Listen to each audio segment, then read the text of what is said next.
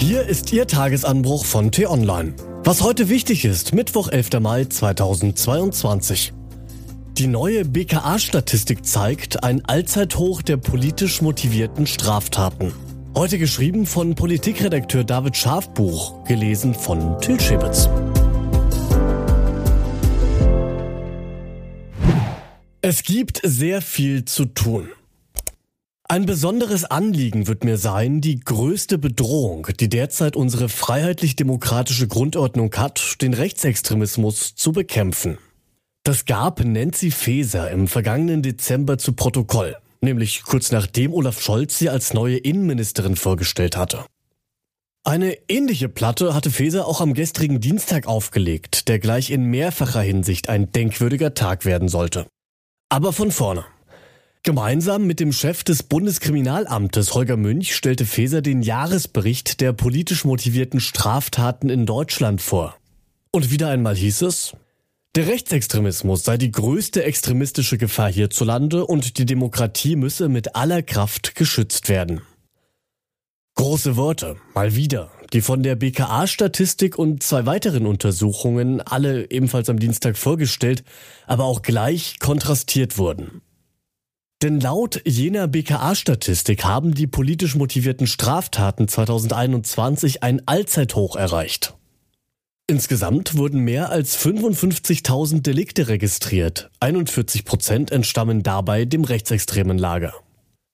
Noch vor neun Jahren lag der Wert gerade mal halb so hoch. Besonders beschämend ist der Zuwachs an antisemitischen Straftaten. Um fast 29 Prozent stieg die Zahl der Delikte innerhalb von nur einem Jahr. Dass der Antisemitismus in Deutschland einen recht großen Platz hat, zeigt auch eine zweite Studie des American Jewish Institute. In dieser repräsentativen Untersuchung heißt es, die Ergebnisse verdeutlichen abermals, dass Antisemitismus nicht allein ein Problem der politischen Ränder ist, sondern in der Mitte der Gesellschaft tief verankert.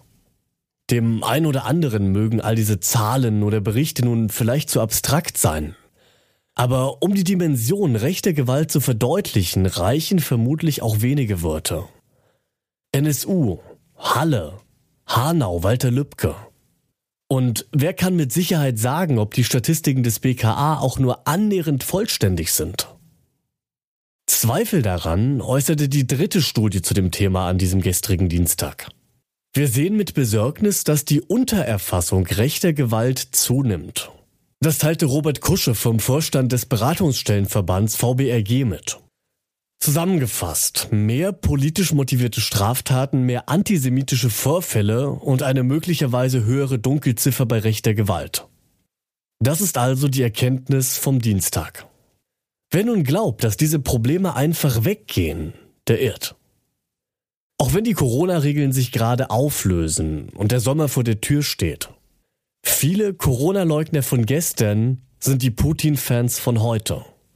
Das warnte zum Beispiel der FDP-Innenpolitiker Konstantin Kuhle. Deutschland steht gesamtgesellschaftlich vor großen Hürden.